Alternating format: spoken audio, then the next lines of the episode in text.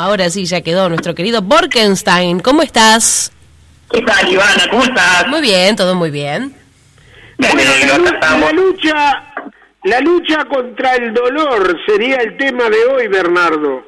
Efectivamente, hoy dijimos este tema porque eh, se abusa y se malusa mucho a los analgésicos y realmente eh, son una herramienta muy buena, pero que si no lo usamos correctamente, tenemos el riesgo de que al llegar a precisarla no dispongamos de algo que nos permita combatir el dolor.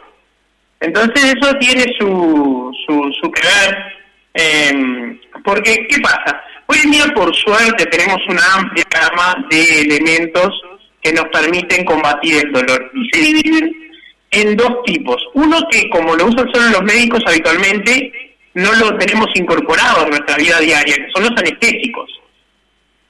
¿Sí? Pero imaginémonos que antes de que se inventara la anestesia, para operar a una persona, pongámosle por caso, para amputarle un dedo, que era muy común por la gangrena, había que atarla, emborracharla y que aguante, que si tiene suerte se va a desmayar. Pero hoy en día se aplica anestesia, se opera y listo. Y muchas veces, muchísimas, es para corregir y no para amputar. Porque se permitió, este por ejemplo, al tener más tiempo los cirujanos de operar al paciente, pueden aplicar técnicas que antes eran imposibles. Eh, también que, se, está, se está usando y se usó siempre una cantidad de drogas que están no está permitido su consumo, pero sí está permitido eh, desde el punto de vista médico para calmar el dolor, ¿verdad? Sí, los derivados del opio, por ejemplo. Eh, el, tema de lo que está permitido y lo que no está permitido, eh, vamos a entendernos, es un tema legal. Y como todas las cosas legales, son sujetas a políticas, a las visiones de los tiempos.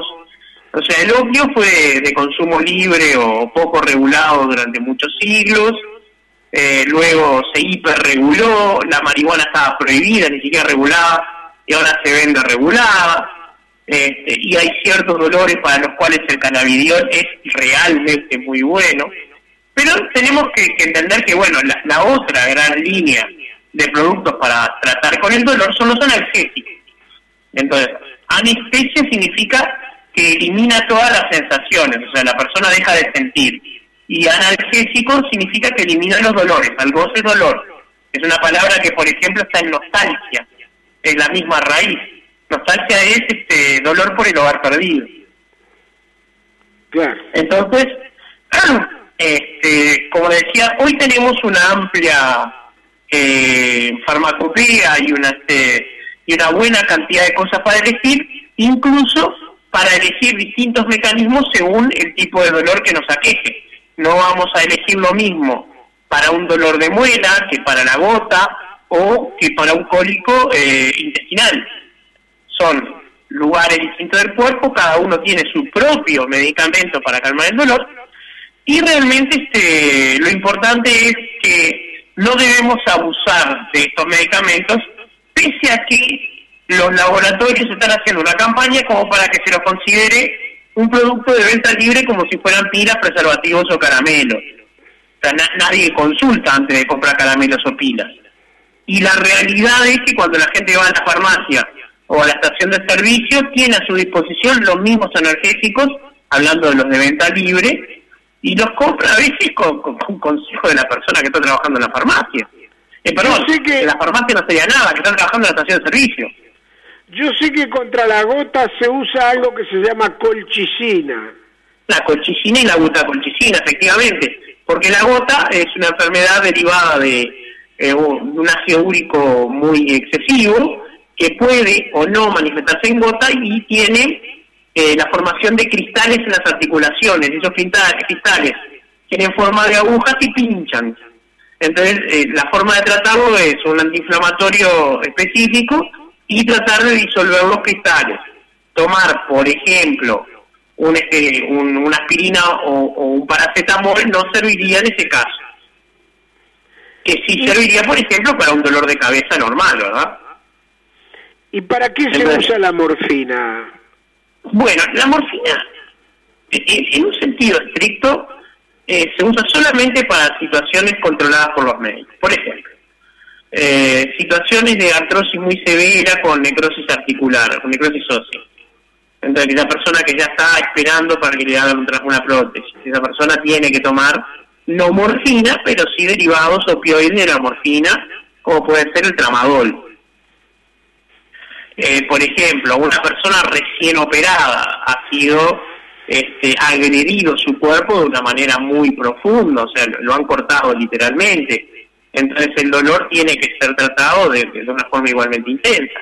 La morfina y sus derivados operan de una manera muy muy perfecta en, cuanto a su acción, que eh, apagan en el cerebro unos pequeños interruptores que tenemos, que son los que inician la sensación de dolor. Esto se llaman receptores en un sentido específico, y son moléculas que cuando reciben una molécula distinta, específica, que actúa como llave, operan como cerradura y, entre comillas, abren la canilla del dolor y ahí lo sentimos. Al inhabilitar esos interruptores, por más que estamos con un daño real, se baja la capacidad de sentir dolor o, como se dice correctamente, se aumenta el umbral del dolor. Eh, nunca eh, se logra eh, eliminar la sensación de dolor en estos casos tan tremendos, pero el dolor baja de una intensidad 10 a una intensidad 2 o 3. Este, eso es, el caso de los opioides, ¿verdad? En esos casos es lo más común, enfermedades articulares muy severas, enfermedades de columna, dolores muy severos como la neuralgia del trigémino también ameritan ese tipo de medicamentos pero como decía, actúan directamente en el cerebro, son peligrosos por eso, porque además por actuar en donde actúan, generan lo que se llama adicción.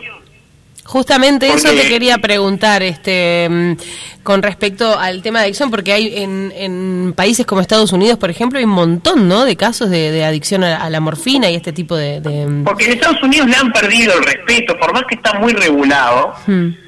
Ahora, ahora vamos a hablar en un segundito de esto. La gente el bicodín, la oxicodona, la hidrocodona, todo eso lo toma como quien toma una aspirina. Este, tiene que ir a un médico, no lo puede comprar tan fácil. Hmm. Pero cuando lo toman, lo toman sin este sin mucho criterio de que están utilizando lo más fuerte que tienen. Esto se ve, se ve muy claro en series como House, donde generalmente se muestra la, caída trágica del personaje en función de la adicción a estos medicamentos. El gran problema que tienen es que eh, después de eso no hay nada. Hmm. ¿Y uno ya por adicción, por, por tolerancia, por lo que sea, ya se acostumbró metabólicamente a esos productos, cuando el dolor se reinstale ya no hay nada con que tratarlo. O sea que se termina volviendo... caer víctimas de la heroína. ¿eh? Claro, se termina convirtiendo en, en, personas intolerantes al dolor por completo, porque me imagino que si cada vez que sienten un dolor toman algo de esto, después ya no, no hay más nada después. Bueno, pero el, el sujeto de la sociedad de consumo es infantil e intolerante a la frustración y al malestar, como un niño de dos años y medio más o menos. Antes yo decía de tres años, pero ya me quedó muy maduro un niño de tres años. Qué horrible. Este, entonces, eh, yo durante muchos años trabajé como químico de farmacia, ¿no? Entonces yo este, cuando estaba haciendo los balances de los psicofármacos, controlando los vencimientos, escuchaba que venían los clientes, ¿no? Entonces este, esta charla se repetía con el vendedor se me parte la cabeza, no sabes, dame lo más fuerte que tengas. Lo más fuerte es un martillazo, no, no un martillazo literal, es decir, este, un, opiáceo que, que, funciona este, actuando sobre el cerebro y desconectando la sensación de dolor. No es para un dolor de cabeza, que generalmente no es tan fuerte porque la persona se levantó muchas veces, manejó y llegó hasta la farmacia. Cuando el doctor es realmente grave, una jaqueca, una migraña, la persona no puede ni pararse a veces. Ahí estamos hablando de una persona que tiene una intolerancia, una intolerancia de, temperamento, de carácter al dolor. El dolor generalmente en esos casos no es tan terrible. Es tomarse un paracetamol o una acetilsalicílico y esperar cinco minutos. Y se le va. Pero no, entonces se llevaban eh, cronicinato de lisina, se llevaban este eh, novalgina, novemina, te llevaban cualquier pitipirona, cualquier cosa de, las más graves. Y después llevan este, ketorolac y después se llevaban, estoy hablando de eh, analgésico de fuerza creciente. o se llevaban, este, mm, bueno, si tenían receta un tramadol, y, realmente no, no es para un dolorcito de cabeza eso. O si una persona tiene artrosis en la familia y había tramadol en la casa, y manoteaban el tramadol para un dolor de cabeza. Entonces, los dolores, y uno ahí tiene que ser sincero con uno mismo, menores, se arreglan con analgésicos menores. Uno no tiene por qué utilizar ibuprofeno 600 de rápida acción para cualquier cosa. Para la mayoría de los dolores con el 200 van a andar bárbaro y se guarda el 600 para, para cuando le duele en serio. Vamos a contar que también ahora hay una los, loción de cannabis, que es un cannabis que viene líquido, ¿verdad? Que también es muy bueno para el dolor. Es muy bueno para ciertos dolores, este, el cannabidiol, porque vamos a, este, contar.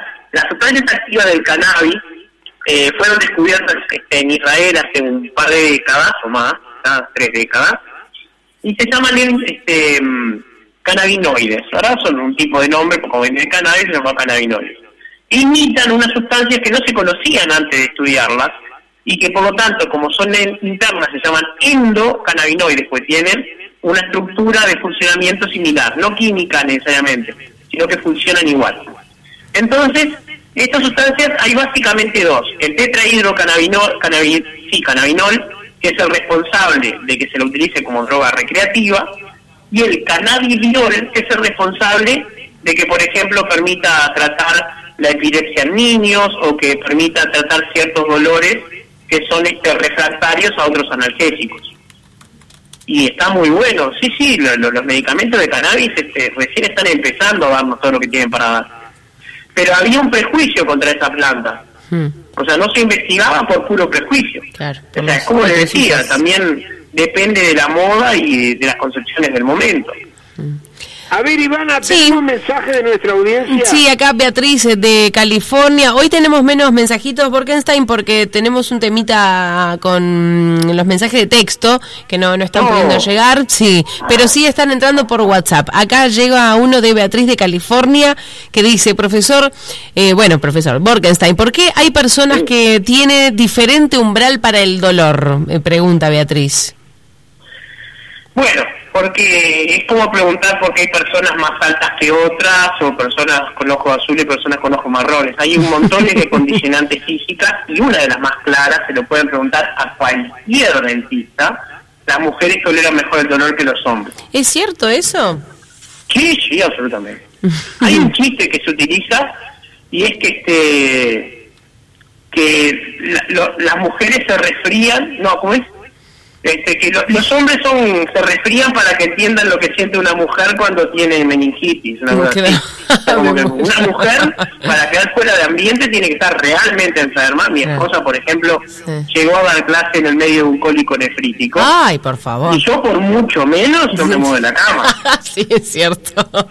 Es verdad. Yo eh, lo estoy pensando así fríamente y, es cierto. Sí, y están que probablemente tenga que ver con que las mujeres están adaptadas al parto, que es una que los hombres no atravesamos. Exacto, eso te iba a los hombres tenemos que estar adaptados para los dolores que nos causan las mujeres. No, qué horrible. pero sí. Por favor. Me muero. Eh, bueno, no podemos vivir con esto si no podemos vivir sin ella. Exacto. es lo mejor del mundo. Y es lo mismo con ustedes, así que no se preocupen. es mutua. Es mutua la cosa. No, porque quedamos por ahí, Julito, porque ya te digo, con esto de que no nos están entrando mensajes de, texto, este que generalmente ah. vienen todos por ahí siempre. Permitime este. una, una cosa, Ivana. Sí. Como esto se presta mucho para las consultas, gente que tenga alguna duda con algún medicamento, por ejemplo, con cuándo utilizar tal o cual droga, si tienen algo para decirme, me pueden consultar a mí por mis redes sociales y yo les contesto personalizadamente. Perfecto. Esto es algo que hago con el portal y puedo hacerlo también con el programa Vamos a repasar entonces cuáles son. E Instagram es arroba Verborg, como llamo Bernardo Borkenstein, es Verborg, de larga E-R, de larga O-R-K. Perfecto. y este, por Facebook me buscan mi nombre, nada más y. Bernardo Borkenstein. Muy bien. ¿Qué, Julito? a decir que el taller de filosofía contemporánea que está dictando Bernardo Borkenstein está llegando a su segundo semestre y el tema es pensamiento complejo, el pensamiento complejo como herramienta con, eh, con estudios de Nietzsche, Hegel, Humberto Eco, Aristóteles, Kant, Descartes, Leibniz y Borges. Eh, también la existencia de Dios, la dinámica del amo y el esclavo y el nacimiento de la tragedia. Informes e inscripciones Borki con K y arroba montevideo.com.uy o llamar al 093 973 703. Bernardo, antes de despedirte una cortita que me quedó de la, de la vuelta pasada, de la semana pasada, con respecto a que, mm, ¿te acordás que esta presentadora de televisión, Viviana Canosa, muy, famosa en Argentina, eh, cometió la burrada de tomar dióxido de cloro en vivo y, ahora se supo en los últimos días de la muerte de, de algunos chicos? exactamente. O sea, qué, qué, ¿qué reflexión te genera esto? Bueno, que si nuestros referentes actitudinales y espirituales son gente como Viviana Canosa, estamos en problemas. Eso en primer lugar. Una irresponsabilidad. O sea, digamos, este, que, que, en un programa como este tengamos que estar hablando de esta señora que se dedica a explotar las miserias de los demás, mm. eh, habla de algo de nuestros tiempos, pero eh, el dióxido de cloro es un peligro, es un problema. Si querés, le dedicamos la columna la semana que viene. Perfecto. Y yo este traigo este, realmente por qué los científicos estamos preocupados con este tema. Me encanta. Quedó entonces ya el tema de la semana que viene. Bárbaro, Bernardo, muchas gracias. Muchas gracias, Ivana Julio. Nos vemos la semana que viene. Gracias por todo y por todo lo que nos enseñaste en el día de hoy. Te digo hasta la próxima semana. Hasta la próxima.